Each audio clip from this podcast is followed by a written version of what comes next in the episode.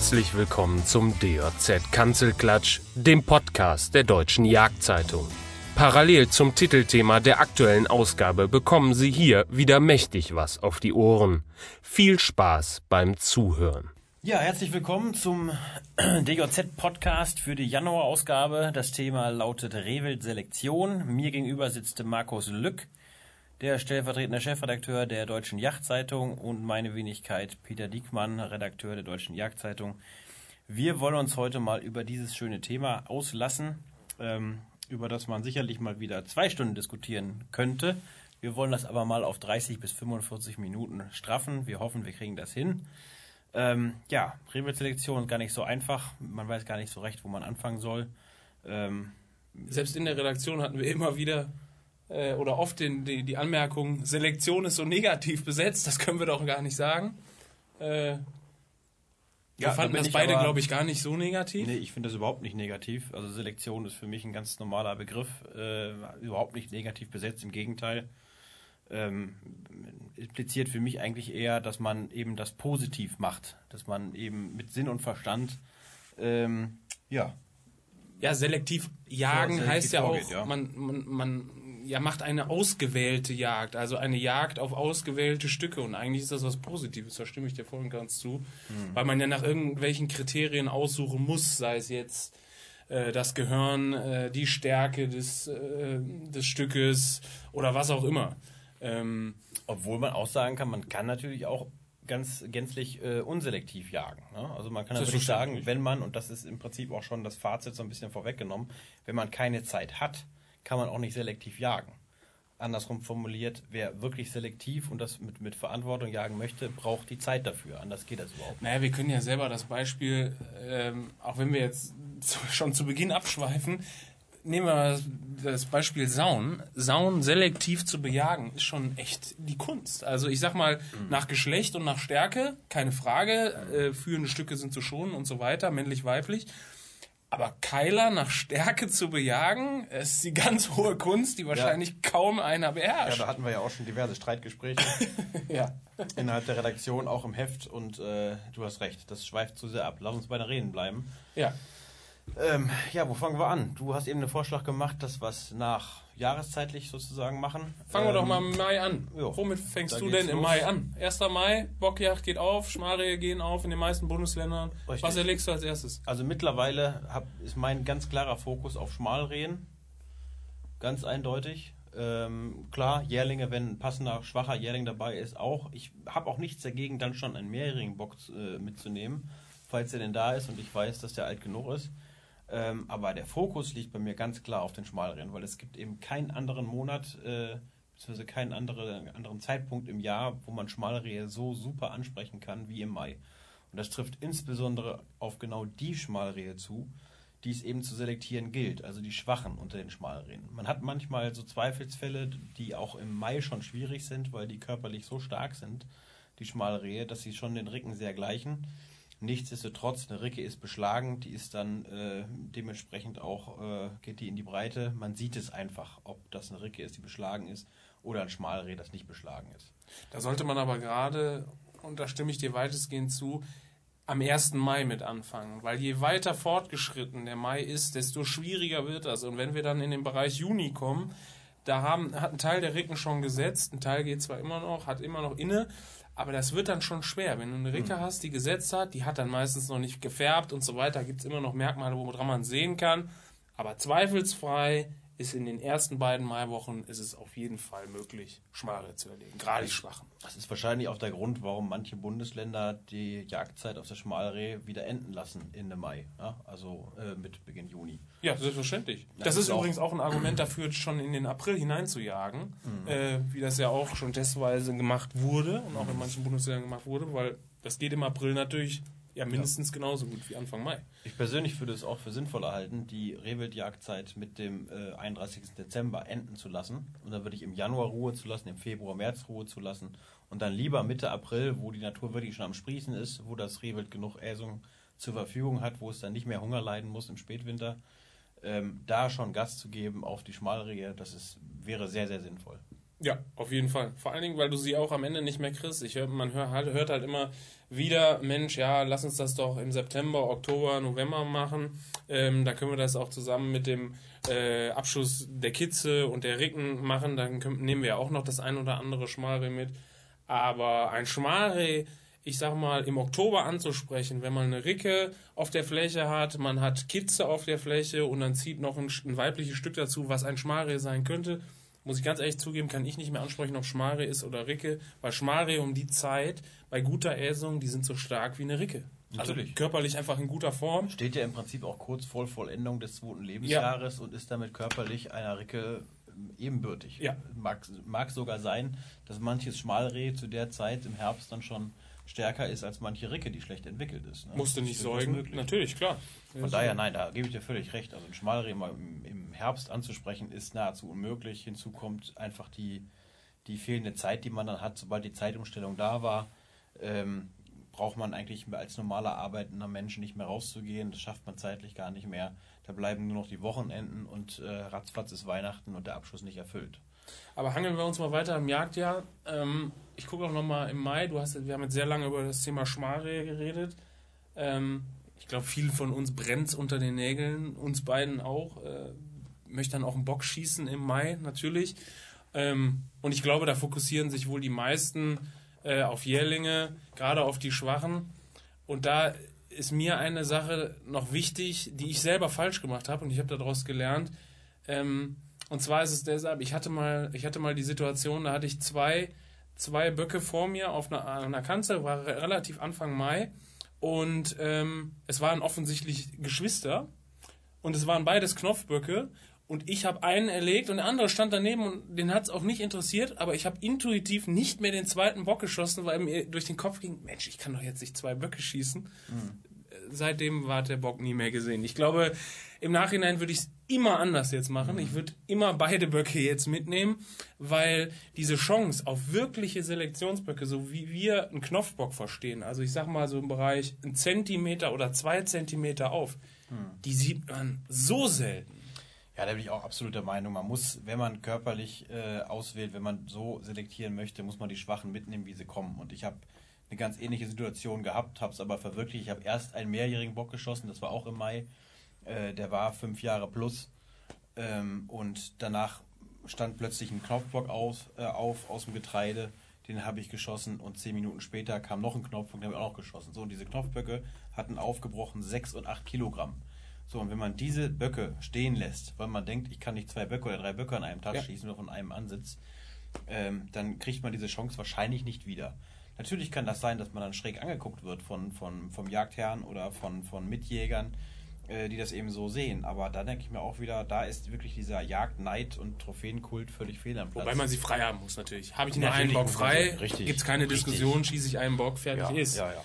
Ähm, aber wenn ich selektiv jagen will und ich, mm, ich habe die Möglichkeit, das zu tun, dann würde ich Hm. auch auf jeden Fall dafür plädieren, diese zwei schwachen Böcke mitzunehmen. Vor allem solche Wildbrettgewichte, die sagen ja schon einiges aus. Wenn man sowieso, wenn man in einem Feldrevier Knopfböcke hat, ist das schon Alarmsignal. Also Ja. wenn man einen guten Rehwildbestand hat in einem Feldrevier, gibt es da eigentlich keine Knopfböcke. Wenn, dann ist es mal eine Ausnahme. Wenn du da viele Knopfböcke hast, ist es eigentlich schon ein sehr eindeutiger Weiser dafür, dass du einen viel zu hohen Rehwildbestand hast. Und das ist, glaube ich, auch, wird von vielen deutschen Jägern verkannt, wie viel Rehe wir eigentlich haben. Ich bin jetzt kein äh, keiner aus der Forstpartie. Ich äh, will nicht irgendwie jetzt die, will nicht irgendwie sagen, dass wir viel zu viele Rehbestände haben oder viel zu hohe Rehbestände haben, aber in manchen Revieren ist das tatsächlich der Fall. Und gerade hier zum Beispiel im Taunus, wo wir wundervolle Mittelgebirgsreviere haben, abwechslungsreich mit äh, Feld, äh, Wald, Hecken, Landschaften, da geht einem wirklich viel verloren. Und äh, unsere Schwesterzeitschrift in der Redaktion, der Wilden Hund, macht das wirklich seit ähm, zig Jahren, ich weiß nicht, seit 15 Jahren, glaube ich, machen die jedes Jahr eine Rehwildzählung, machen äh, einen relativ hohen Abschuss auf der, auf der Fläche. Und sie haben eindeutig bewiesen, dass die Qualität damit des Rehwildbestandes zugenommen hat. Die Wildbrettgewichte haben zugenommen, auch die Trophäenqualität hat zugenommen. Dort gibt es faktisch keine Knopfböcke mehr. Das, das gibt es da nicht. Die sind teilweise so gute Jährlinge, dass da wirklich gute Gabler geschossen werden, äh, weil es die Schwächsten der Population sind. Und das muss man eben auch sich eingestehen. Wenn das die Schwächsten sind, dann muss man eben die entnehmen, auch wenn das manchen äh, vielleicht noch schwer fällt. Ne? Aber auch was für Selektion ganz wichtig ist, ähm, wo wir gerade beim Thema Knopfböcke waren. Das hat ja der, ähm, der, wie heißt der, Albrecht Prinz von Bayern, glaube ich, damals ja. schon in den 70er Jahren festgestellt mit seinem, in seinem Buch über Rehe, äh, mit seinen Feldversuchen, dass eben aus einem Knopfbock, einem ganz schwachen Knopfbock, tatsächlich im zweiten Lebensjahr ein ordentlicher Sechser werden kann. Das kommt nur ja? auf die Äsungen. Richtig, die Äsungsbedingungen und das in Verbindung mit Ruhe natürlich ja. und in Verbindung mit Bestandsdichte. Das sind im Prinzip so die Faktoren, die darüber entscheiden, ob es ein äh, ob es ja sowohl vom Wildbrettgewicht als auch von, von der Gehirnentwicklung guter Bock wird oder eben nicht. Ja klar, wir können aber durch die Selektion natürlich eingreifen und ich glaube, äh, ja, der Mensch generell, der braucht, wir brauchen immer irgendwelche Regeln, wonach wir aussuchen, weil sonst würden mhm. wir ja auch wahllos jagen, was auch durchaus geht. Ich meine, mhm. du hast selber aus Frankreich, glaube ich, erzählt, mhm. da wird ein Großteil des Rehwildes auf Drückjachten erlegt. Mhm. Jeder, der äh, Drückjachten kennt, weiß, glaube ich, auf Drückjachten zu selektieren, das ist nahezu unmöglich, gerade bei Rehwild. Ähm, ja, und dort auch nicht gewollt, muss man ganz klar sagen. Ne? Dort wird einfach das geschossen, was vor die Büchse läuft an Rehwild. Das ist egal, ob das weiblich ist oder männlich. Ähm, das sorgt aber wiederum dafür, dass wir ein ausgeglichenes Geschlechterverhältnis haben. Also 80, 90 Prozent wurde in dem Gebiet auf Drückjachten äh, erlegt, der Rest vom Einzelansitz. Und äh, ausgeglichenes Geschlechterverhältnis bedeutet gleich eine gute Blattzeit oder eine erfolgreiche Blattzeit, weil wir eben nicht äh, sieben oder sechs äh, weibliche Stücke auf einem Bock haben und der Bock wie in vielen hat, Revieren. wie es in vielen Revieren wirklich der Fall ist, sondern ausgeglichen heißt, dass ich eine gute Chance habe, mit meinem Blattinstrument auch einen Bocken ranzublatten. Ja. Ne? Und ähm, da spielt es eben auch keine Rolle. Das ist vielleicht für einen deutschen Jäger ähm, ziemlich unverständlich, wie man den Kahlbock schießen kann. Und äh, das, das äh, akzeptieren auch viele Leute nicht. Für mich persönlich ist es auch nichts, sage ich ganz ehrlich. Ich möchte keinen Kahlbock schießen. Ähm, nur es spricht natürlich ähm, von der Wildbiologie her sowieso nichts dagegen. Und wenn man das Beispiel Frankreich nimmt, natürlich, da werden einige hochkapitale Böcke ohne eine Trophäe geschossen. Die hätten im nächsten Jahr wieder eine Hochkapitaltrophäe haben können, schieben können, äh, die dann auch erbeutet worden wäre. Aber das ist eben dieses Trophäenmerkmal, ist nun mal leider das einzige Argument dagegen. Es gibt kein anderes Argument, weswegen man Böcke nicht auch im Winter schießen sollte, wenn sie nichts aufhaben. Muss man ganz klar so sagen.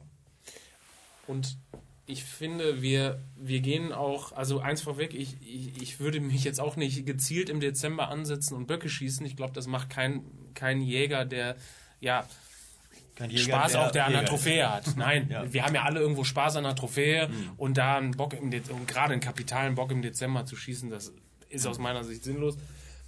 Aber ich glaube, wir gehen oftmals auch falsch und zu emotional an dieses Thema ran, weil nur weil die Jagdzeit es hergibt, bis im Januar rein Böcke zu erlegen, heißt das ja noch nicht, dass ich das muss. Exakt. Erstmal der Jagdherr gibt vor, wie gejagt wird und mhm. was gejagt wird. Sprich, wenn die Freigabe es hergibt, kann ich als Schütze es tun. Ich habe in dem Moment es selber in der Hand zu entscheiden, will ich oder will ich nicht. Und dann kann ich auf meinem Stand stehen und wenn ein Stück Rehwild kommt, dann kann ich das erlegen oder ich kann es eben nicht. Und mhm. wenn ich sehe, es ist ein Bock, muss ich es ja nicht schießen, ich kann es ja laufen lassen. Mhm. Ich bin bei dieser Freigabe von Böcken auf Drückjachten ein bisschen zwiegespalten, ähm, weil ich durchaus auch den positiven, ich, ich sehe durchaus auch eine Begründung, das zu tun.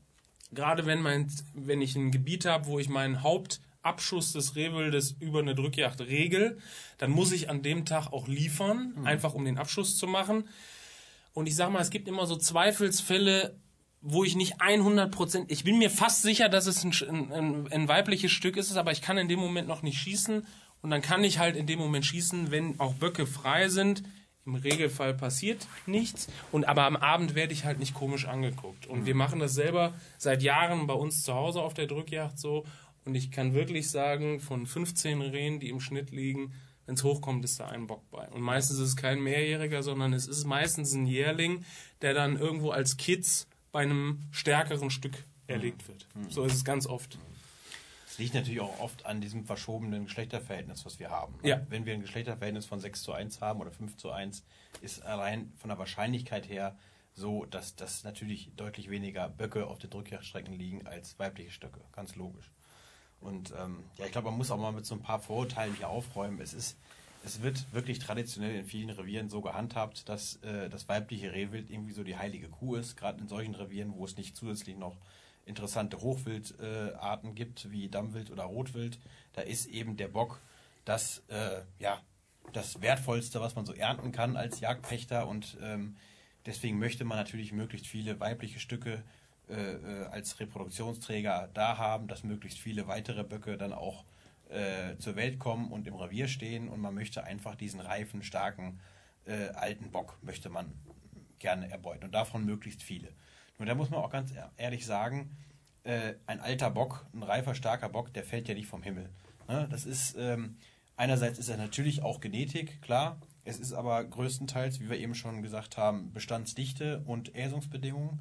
Und wenn man das so in die Waagschale miteinander wirft, dann ähm, weiß man eigentlich, dass man pro Jahr, je nachdem, was man für eine Jagdfläche hat, vielleicht auf, ich sag mal jetzt nur mal so über den Daumen gepeilt, eine Sache zu sagen, auf 100 Hektar einen reifen Bock schießen kann. Maximal. Ja, ja. Ne? Ähm, weil es einfach nicht mehr hergibt. Und wenn man jetzt einen fünf- oder sechsjährigen Bock irgendwo schießt in einem Einstand, heißt das nicht, dass im nächsten Jahr der nächste fünf-, sechsjährige Bock da steht.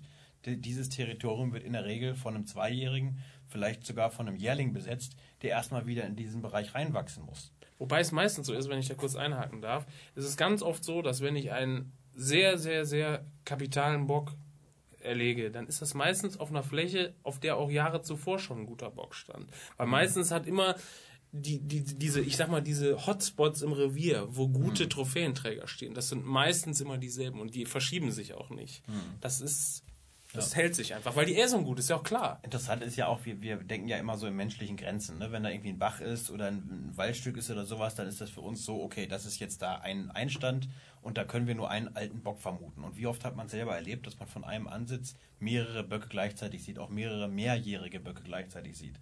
Ob da nun wirklich die Territoriengrenzen gerade verlaufen, wie so in einem Dreiländereck, oder ob die überlappend sind, ob die irgendwie sich gegenseitig eher akzeptieren oder eher nicht. Auch unter Böcken gibt es ja verschiedene Charaktere. Da mag es sicherlich Streitlustigere geben und andere, die vielleicht ein bisschen zurückhaltender sind äh, und Konflikten aus dem Weg gehen. Ähm, es ist noch so viel im Unbekannten, was wir gar nicht wissen, wie, diese, wie dieses Wild sich verhält, dass wir es gar nicht richtig einschätzen können. Aber Fakt ist einfach, wenn ich alte Böcke ernten möchte in meinem Revier, muss ich bei den alten Böcken auch zurückhaltend jagen.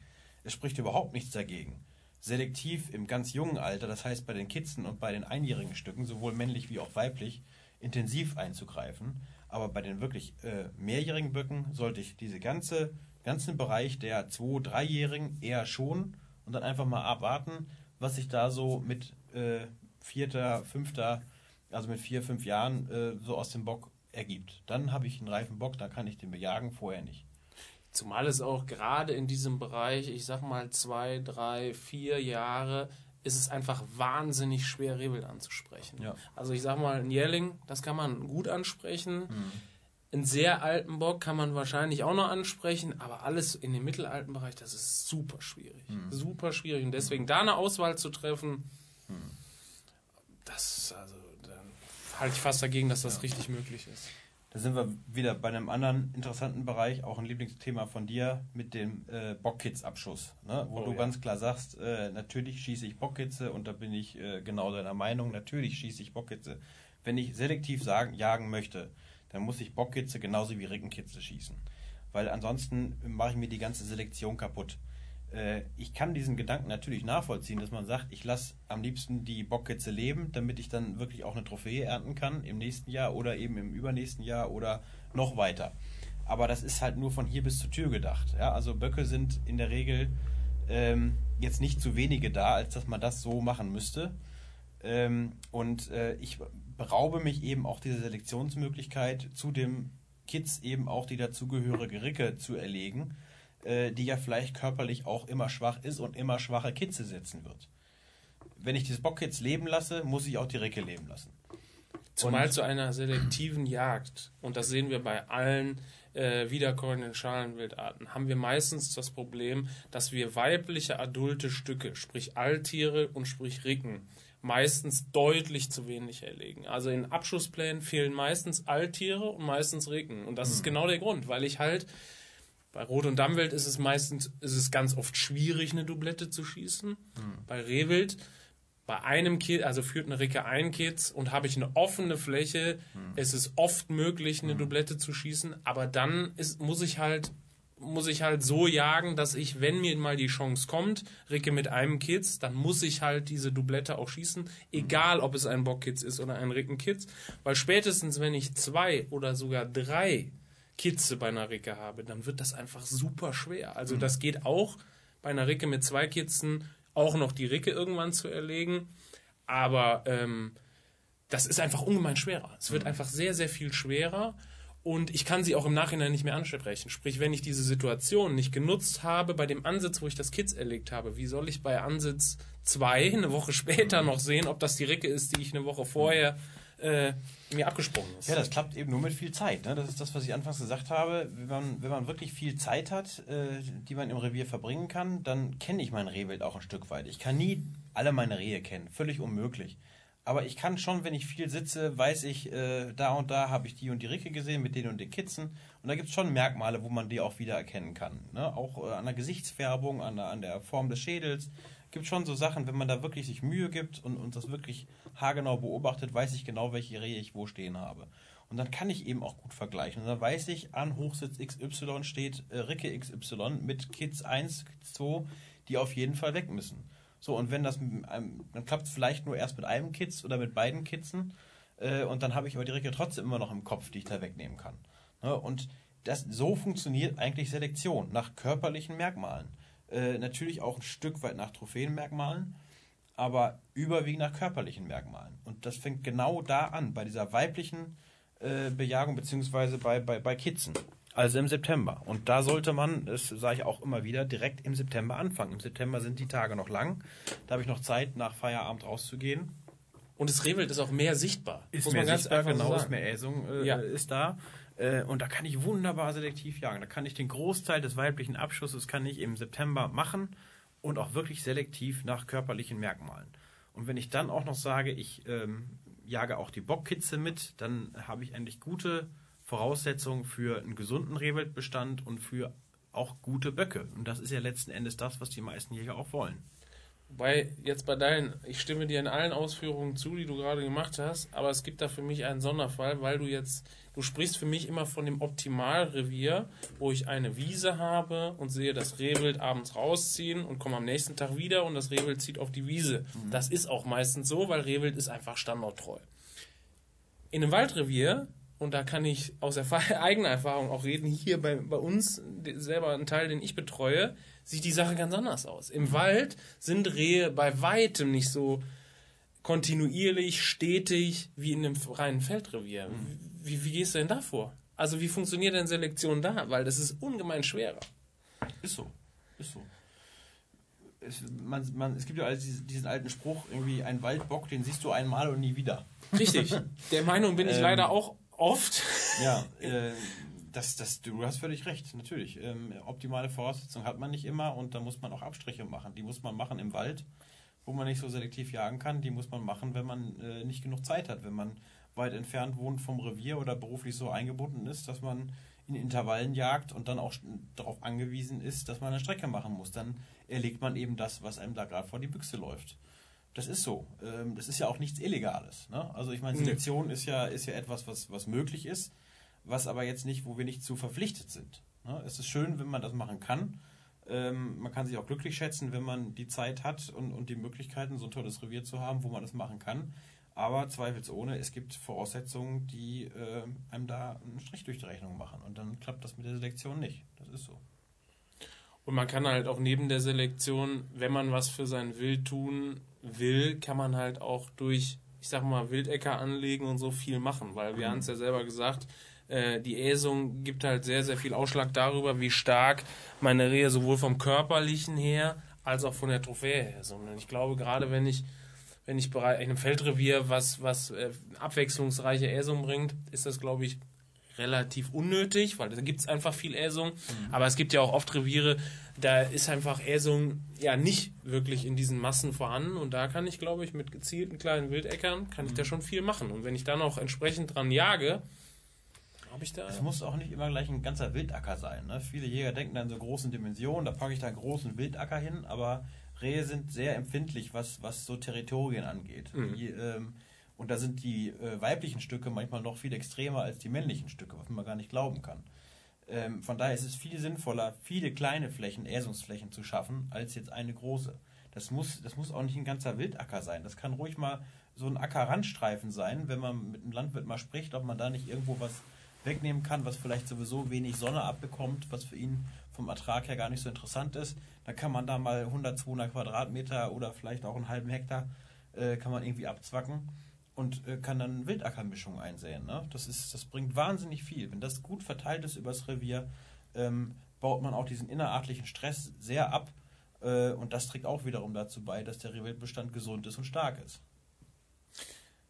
Zu Anfang haben wir eigentlich gesagt, wir hangeln uns mal im Jagdjahr ein bisschen voran. Wir sind bis Mai gekommen, das ist nicht sehr weit. Gehen wir doch mal weiter. Ich glaube, den Juni, den können wir fast mehr oder weniger ausschließen. Ja, der Juni, naja. Es wird immer so gesagt, es ist die Zeit, wo die Böcke dann in der Feiste sind und, und äh, eher faul und unsichtbar werden. Ich persönlich habe diese Erfahrung ehrlich gesagt nicht unbedingt gemacht. Ich habe im Juni auch schon einige Böcke erlegt. Aber ähm, ja, der Juni ist zumindest fürs weibliche Rehwild ist er im Prinzip mehr oder weniger äh, tot. Es denn, man kann Anfang Juni noch ein Schmalreh äh, eindeutig ansprechen, dann ist es noch interessant. Äh, ansonsten, ja, man kann den einen oder anderen Bock nehmen. Aber Juli, August, ich glaube gerade Ende Juli, August, da kommen wir natürlich in die Hochzeit, Blattzeit ja. für viele Jäger auch immer interessant. Auch für mich mhm. eine, eine, tolle Jagd. Äh, also wenn man das mal wirklich, bei mir hat es jahrelang gedauert, bis ich es wirklich erlebt habe mal. Mhm. Ähm, aber es ist schon toll, wenn einfach ein Bock aufs Blatt springt. Das muss man ganz einfach so sagen. Ja, das ist großartig. Um, ähm, wobei da auch Thema Selektion. Äh, schwierig. Das ist sehr, sehr, sehr schwer. Sehr schwierig. Und ja. ich glaube, ähm, auch wenn das hart klingt, ich glaube, dass man in dem Moment über das Erlebnis, was man da hat, glücklicher sein muss in, im Endeffekt als über die Trophäe. Weil ansprechen in einer wirklichen Blattjagdsituation mhm. ist oft schwer. Weil ich habe manchmal keine Übersicht, weil ich jage ja oftmals nicht auf freier Pläne. Also ich bin im Bestand, ich bin irgendwo nahe des Einstandes von meinem gesuchten Bock ähm, und habe oftmals halt auch nicht viel Zeit. Und ja. das ist einfach ein Problem bei der Blattjacht. Da ist Selektion ganz schwierig. Ja, ja Punkt. Da braucht man ja. mehr, mehr, zu sagen. Ne? Das ähm, sind wunderschöne Jagderlebnisse, ja. aber äh, nicht gerade die besten, um selektiv vorzugehen. Nee, Nee. Und ich glaube, wenn man da ein tolles Erlebnis mitgenommen hat und dann liegt am Ende vielleicht doch nicht ein Bock, der so alt ist, wie er eigentlich sein sollte, sollte man sich nicht grämen. Dann freut man sich trotzdem, glaube ich, ja. dran. Dann tut, macht man es genau richtig. Ja. ja. Ja, dann sind wir schon im September. Den ja. haben wir eben schon angesprochen. Hochzeit. Äh, achso, da Sicht. übrigens nochmal die Info, das würde ich auch gerne, habe ich auch schon hin und wieder mal geschrieben, du sicherlich auch. Äh, viele gehen immer davon aus, dass sie im September noch keine Kitze schießen möchten, genauso wie sie im August noch keine Rotwildkälber schießen möchten, weil da nichts dran ist. Bei Rotwildkälbern ist es tatsächlich so, dass die noch eine ganze Menge zulegen bis Dezember. Ähm, aber bei, bei Kitzen ist es wirklich marginal. Ne? Also ein Kitz äh, legt erwiesenermaßen äh, in diesen Monaten September bis Dezember vielleicht noch zwei Kilo an Gewicht zu im Schnitt. Äh, da fällt auch einiges noch auf Feist und auf, auf die Winterdecke. Es ist also wirklich äh, nicht so, dass man da wirklich von der Relevanz sprechen kann. Natürlich ist das manchmal ein bisschen seltsam, so Anfang September, da sind die Kitze noch recht klein. Dann wiegen die äh, ihre ja, 4, 5 Kilo oder sowas aufgebrochen. Ähm, das ist ein bisschen gewöhnungsbedürftig, natürlich. Aber ähm, ich habe wirklich, wenn ich selektiv jagen möchte, muss ich im September anfangen. Da ist einfach, das ist der Monat, wo ich richtig Strecke machen kann und das auch noch ähm, ja, richtig selektiv machen kann. Ja, und selektiv heißt in dem Moment ja auch nicht nur Auswahl, sondern für mich heißt das auch in dem Moment auch eine Zahl zu liefern. Und wenn ich eine, eine Zahl habe, die, ich sag mal, relativ hoch ist, also wenn wir da im Bereich von äh, acht Rehen oder zehn Rehen pro 100 Hektar, was in manchen mhm. Revieren durchaus äh, machbar und normal ist, ja. ähm, dann muss ich im September anfangen, sonst kann ich diese Zahl gar nicht liefern. Das ist ja. mein Problem. Ja. ja. Das ist so. Und man hat ja den Vorteil, dass man da wirklich auch Ansitzrehe erlegt. Und die erlegt man ja sauber, mit sauberen Schüssen. Ja. Ähm, und wenn ich das jetzt vergleiche mit den Drückjachten, äh, viele geben ihre, ihre Rehe gar nicht frei auf Drückjachten, äh, genau aus dem Grund, weil sie schlecht geschossen werden. Ähm, oder eben nur mit der Vorgabe, bitte nur auf stehendes Wild. Aber dann sieht man doch an der Strecke, dass das nicht ganz so beherzigt wurde. Und da sage ich, ich habe lieber fünf sauber geschossene Kitze mit 5 Kilo Aufbruchgewicht als äh, drei kaputt geschossene mit 8 Kilo Aufbruchgewicht. Ja, also von daher, und dann sind wir ja schon im Oktober in den Drückjachten drin, im November, ähm, wo das meiste stattfindet an Drückjachten. Ähm, da kann ich ja auch nicht selektiv jagen. Also das, was da vor die Büchse kommt, das ist ein minimales Zeitfenster, wo ich ansprechen muss und entscheiden muss, ob ich schieße oder nicht. Da muss ich noch sauber schießen. So, und wenn ich da nicht den Vergleich habe, und den habe ich ganz oft nicht, dann kann ich da nicht selektiv vorgehen. Es ist unmöglich. Nee, und gerade wenn wir dann in den Bereich kommen, ich meine, klar, wenn keine Böcke freigegeben sind, kann ich keine Böcke schießen. In dem, in dem Moment findet ja schon eine Selektion statt, weil ich halt zwischen männlich und weiblich unterscheiden muss. Aber ich gebe dir vollkommen recht, ein, äh, ich habe, ähm, das ist aber allerdings schon Jahre her, ganz zu Anfang meiner Jagdzeit, da war es auch noch gang und gäbe, dass man nur Rickenkitze auf Drückjachten freigegeben hat. Gibt es heute mancherorts immer noch da muss ich sagen, für mich selber, dann schieße ich kein Rehwild mehr auf Drückjachten, weil Kitze dann noch nach Geschlecht zu unterscheiden, das ist einfach, da beraube ich den Schützen auch so viele Chancen. Das ist einfach Quatsch. Ja, sieht, man sieht das dann auch an der Strecke, die ist dann einfach deutlich geringer, naturgemäß. Ist doch ganz klar, ne? weil in der Regel flüchtet das Wild auf einen zu. Da kannst du noch nicht sicher ansprechen, ist das jetzt ein weibliches Kitz oder ein Bockkitz. Also in der Regel, ja. manchmal klappt das natürlich. Ähm, so, und wenn es dann wieder von einem wegflüchtet und man den, den Spiegel dann sehen kann, ähm, dann hat man oft keine vernünftige Schussgelegenheit mehr, weil sie spitz von einem wegflüchten. Richtig. Da kann man schon nicht mehr schießen. Ne? Ähm, ja. Aber du hast es eben so durchklingen lassen, interessiert mich gerade selber, weil ich deine Meinung dazu gar nicht kenne. Äh, Drückjagdrehe. Bist du dagegen oder dafür? Nö, ich bin dafür. Weil du eben, es hörte sich so an, schlecht geschossene Rehe und so weiter. Ich meine, ja, das liegt ja an den Schützen. ja, es, gibt ja, Schützen. Also ja. Ich, ich, ich, bin absolut dafür. Ich habe selber auch schon viele Rehe auf Drückjachten erlegt. Ich finde, das ist eine ganz wunderbare Möglichkeit, wenn man gute Schützen hat, da auch äh, noch, noch mal ein bisschen Strecke zu machen. Wie gesagt, Selektion ist ja nicht möglich, ganz klar. Ähm, aber wieso sollte man die nicht freigeben? Ich bin auch dafür. Ich also, mein, äh, ähm, das liegt rein in der Verantwortung des Schützen, wann er schießt, in welchem Fall. Da muss man einfach wieder auch dazu sagen, ganz viele Leute, es gibt tatsächlich Jäger, die auf flüchtiges Rehwild schießen. Kann ich ehrlich gesagt nicht nachvollziehen. Der Bewegungsablauf eines Rehs ist so, dass man auf ein flüchtiges Reh nicht schießen darf. Es geht nicht. Man kann da keinen verantwortungsvollen Schuss abgeben. Unmöglich. Ja. Man muss warten, bis das Reh steht oder langsam zieht. Das heißt, die, äh, die Linie des Körpers bleibt wirklich so wie bei ja. einer flüchtenden Sau. Und dann kann man auch mit dem dementsprechenden Vorhaltemaß, wenn man überhaupt jetzt braucht, bei einem langsam ziehenden Reh in der Regel eher nicht, kann man auch einen sauberen Schuss dann loswerden. Ja. ja? Wobei das an den Revieren liegt, ob man Reh auf Drückjagden jagt. Es gibt ja durchaus auch Reviere, äh, da steht Rotwild und Sau und so im Fokus. Hm. Da muss Rehwild gar nicht mitbejagt werden.